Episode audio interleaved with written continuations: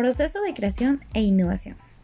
En esta noche estaré abordando este tema, pero antes de empezar, me voy a presentar. Mi nombre es Olga Lidia Valos Antonio y actualmente estoy cursando la licenciatura en Pedagogía en la Universidad del Desarrollo Profesional, UNIDEP, en la sede de Altamira, Tamaulipas. Mi materia es estructura de la organización y gestión del conocimiento, que está a cargo de la maestra Norma Angélica García Duarte. Y como bien lo dije, hablaré sobre el tema proceso de creación e innovación.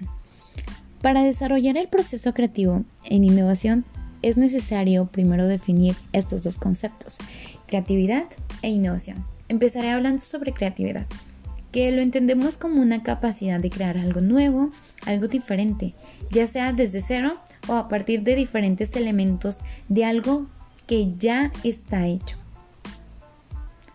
La innovación es ir evolucionando en la creación de cualquier cosa partiendo siempre de lo que ya había antes. No es hacer lo mismo, sino aprovechar los recursos para plasmar algo nuevo, algo distinto.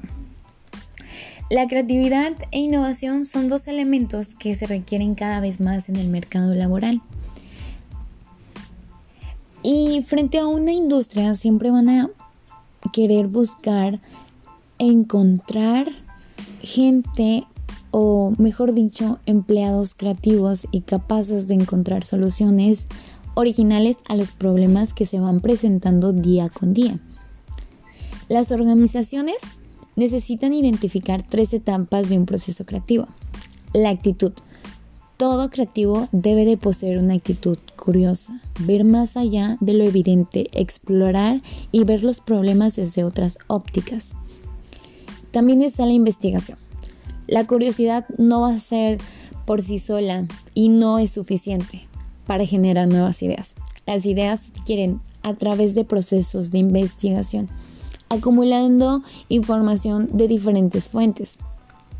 Y el colaborador tendrá muy en cuenta que debe necesitar adquirir mayor cantidad de ideas y pensamientos. También está la experimentación, que es necesario validar las ideas a través de experimentación, que este proceso de prueba va a permitir conocer si la idea es factible para el usuario y la propuesta no solo tiene que gustar, sino tiene que ser útil. La creatividad se erige como una gran habilidad trascendental, tanto para las empresas como para profesionales. Ser capaz de poseerla y fomentar en las instituciones permitirá incrementar las soluciones de valor en un mercado cada vez más competitivo. Por otro lado, tenemos la innovación.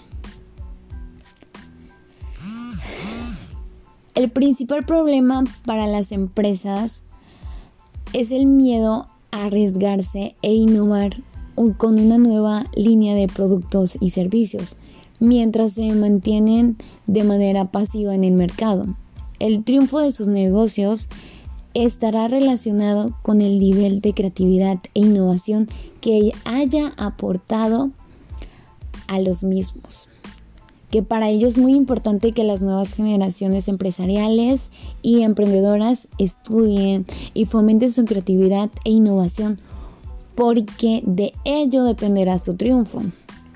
Y aquí es donde nos cuestionamos y nos preguntamos cómo la creatividad va enlazada a la innovación para potenciar el desarrollo económico y tecnológico de nuestros clientes. Ok, debemos entender que la creatividad no pertenece solo a unas pocas personas, ni comprende un proceso estático o lineal. Con esto defendemos que la creatividad tiene sus técnicas y no es necesario algo innato. Por lo tanto, pues existe un proceso de aplicación que nos permitirá desbloquear nuestros pensamientos creativos. Este proceso se divide en varias fases. La primera fase es el cuestionamiento y preparación la más importante de todo esto, porque aquí se va a iniciar el proceso creativo. La generación de ideas y escenarios, que esto consiste en ir identificando una necesidad o un problema que resulte de interés a la que sea necesaria dar una solución. Este proceso consiste en que los sujetos creativos combinen tanto la parte relacionada em, como también combinen su intuición. Por ello se utilizan técnicas como mapas mentales y entre otros elementos. La segunda fase es la incubación e iluminación. Durante esta fase el sujeto creativo debe incubar su idea. Ir asimilando el conocimiento, que se va a requerir mucho de reflexionar en, su, en el problema de una forma ya sea activa o una forma pasiva, que se supone evitar pensar en el problema. Tiene que dejar reposar la idea. Esto va a permitir procesar nueva información y encontrar inicios que nos va a llevar a una solución. Por otra parte, la parte de iluminación coincide con el momento en el cual vemos las cosas claras y aparece la solución.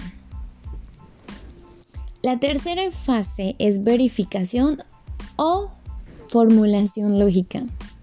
Este proceso debe retomar una racionalidad y la crítica para poder discriminar aquellas ideas que no son de utilidad práctica y por lo tanto no resuelven el problema planeado. Desde el grupo de innovación se comprueba la validez de ciertos aspectos en la solución elegida. Ok, entonces hasta aquí llega lo que se considera como un proceso creativo. Por último, tenemos la fase 4, que es la adaptación y difusión. En esta fase se une el proceso creativo con el proceso innovador. La innovación se produce como la idea de materializar en nuevos procesos, bien o servicio. Es decir, Incitivas introduce esta nueva idea en la empresa y en algunos casos se acabará comercializando en los mercados. Entonces, como conclusión, la creatividad de una empresa debe de ser una obligación, ya que pues conlleva a la mejora del proceso, aumenta el valor de la marca, que por ello es necesario contar en cada una de estas con un consejo de creatividad, de creatividad e innovación, que sea multidisciplinario que además de contar con diferentes profesionales, tanto internos y externos, tengan representación de diversas áreas, donde puedan sesionar con libertad mensualmente y que el director o el dueño sea el líder de este consejo, con el objetivo de concreto que eh, pueda obtener innovaciones aplicables a su ámbito que genere un beneficio.